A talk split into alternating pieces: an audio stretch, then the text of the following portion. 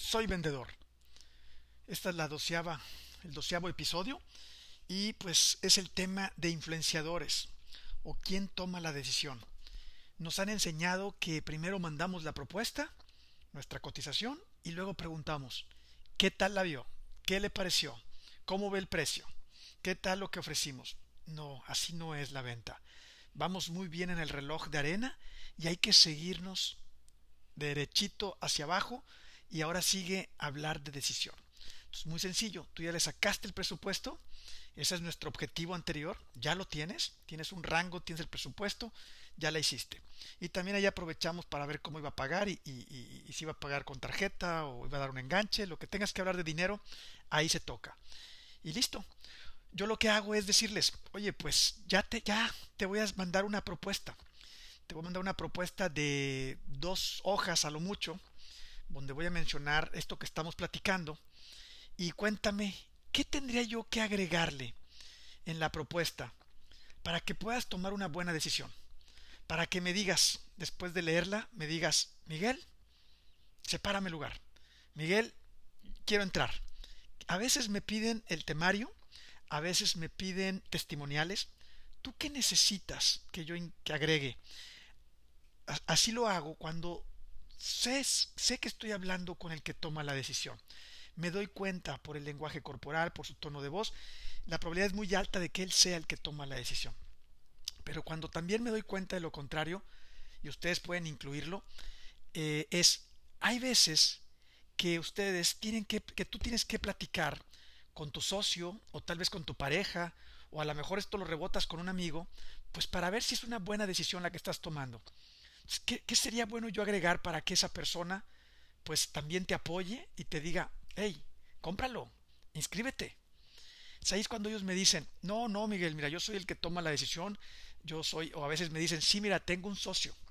Es cuando aparece alguien que no estaba en el radar es cuando eh, surge ese influenciador.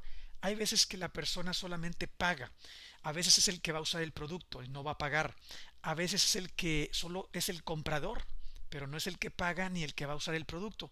Tú tienes que saber qué personas influyen en la decisión de compra de tu producto o servicio y tienes que tenerlas registradas para preguntar por ellas antes de cotizar o hacer una propuesta. ¿Qué es lo que te va a suceder? que en ocasiones vas a tener que hablar con otras personas, platicar con otras personas.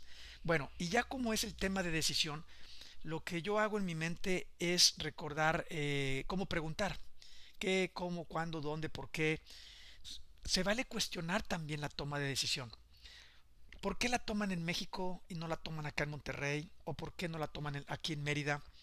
Eh, ¿Por qué la toman de esa manera eh, yo tengo experiencia de trabajar con otras personas, la toman de esta forma. Eh, ¿qué, pasaría si no toman una decisión rápida? ¿Qué pasaría si esto se va al próximo año? Entonces tú ahí tienes que preguntar varias veces algo distinto para que te quede claro cómo toman ellos, cómo van a tomar la decisión. Yo le llamo que son eh, criterios, criterios, así le llamo criterios que toman para la decisión.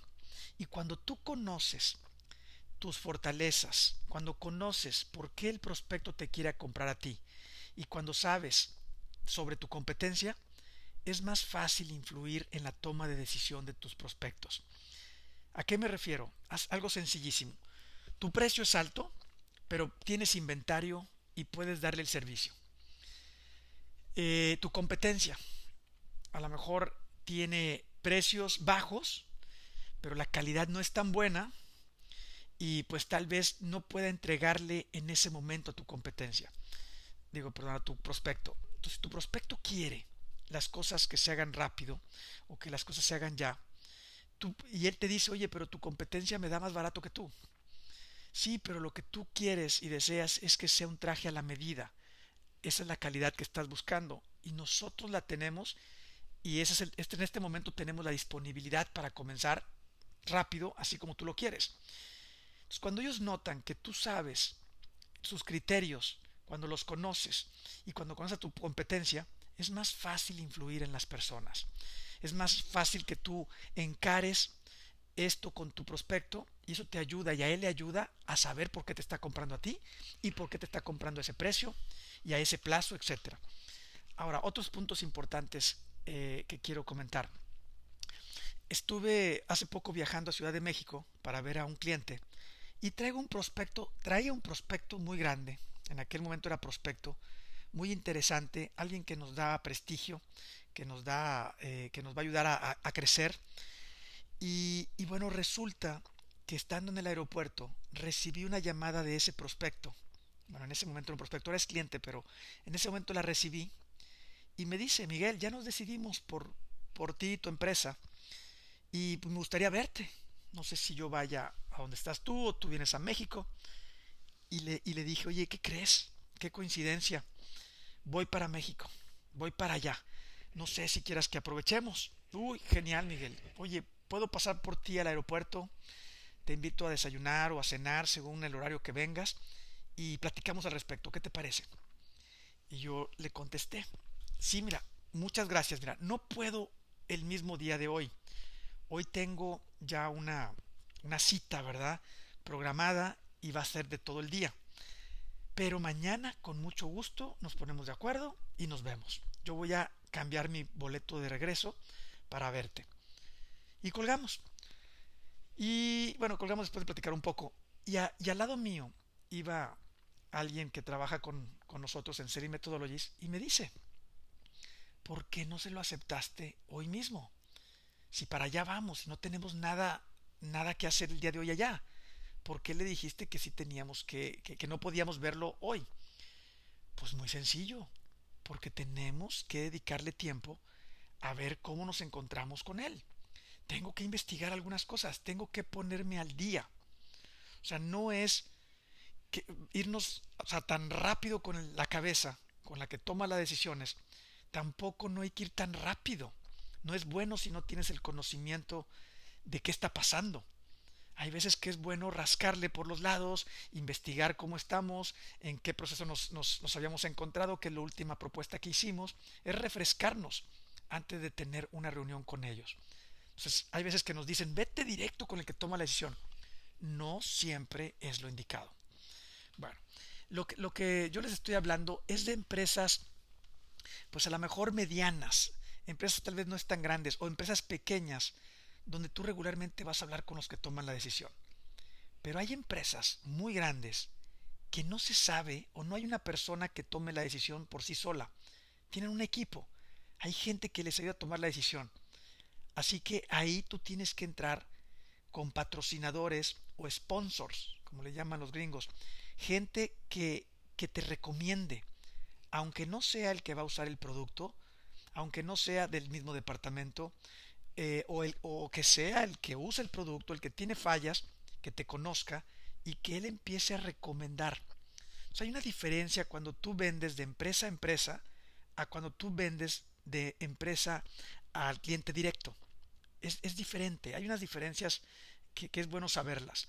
El business to business, el proceso de decisión es colectivo y lento. En business to business, el contacto con el cliente es individual y personalizado. El mercado es pequeño y concreto y lo puedes localizar y tú sabes quiénes son a los que les tienes que vender o puedes venderles. Y en el business to consumer, pues la venta es menos racional y más impulsiva. La venta no es, es, como dijimos, es más emoción. No la analizan tanto. También el contacto con el cliente es generalista y masivo. Hay muchos que les puedes vender. El mercado es amplio y está pues disperso geográficamente. Entonces esas diferencias es algo que tú tienes que, que saber. Y pues con esto ya terminamos el tema de decisión, que no te lo debes de brincar, no debes de dar una propuesta antes de tomar quién influye en el tema de decisión. Y así como un ejemplo rapidísimo, hemos trabajado con compañías que antes pensaban que la persona del mostrador era su peor enemigo, no los dejan pasar con el, con el doctor o con el ginecólogo, eh, ahí, se, ahí se bloquean y, resulta que esa persona de mostrador o esa recepcionista debe de ser su mejor aliada, su mejor amiga. Y una vez que se dieron cuenta de eso, pues y aparte que se dan cuenta también que influyen en la decisión de compra. Resulta que estas recepcionistas, ahorita el ejemplo que di de médicos, ginecólogos, resulta que estas personas regularmente tienen una relación con el doctor. ¿Qué quiero decir? Que es su hija, o puede ser su esposa, o puede ser una sobrina, o una empleada que tiene años trabajando con él. Y esta empleada muchas veces tiene varias funciones, no solamente ser recepcionista. A veces es la persona que revisa los productos o los lo que tiene el, doctor, sus instrumentos, es la que sabe si los clientes se quejan, no se quejan, o es la que prende el aparato y sabe que no prende, no enciende, etcétera. Pues resulta que una vez que conocemos eso, la entrada es mucho más sencilla, ya sabes qué hacer, hay que, hay que saludarlas, hay que conocer sus cumpleaños, sus nombres, hay que llegar preguntando por ellas. Eso a veces es más importante, no a veces. Cuando tú sabes quién influye en la decisión, es lo más importante. tú lo metes dentro de tu, dentro de, dentro de tu metodología y los resultados se mejoran. Éxito en las ventas y soy vendedor.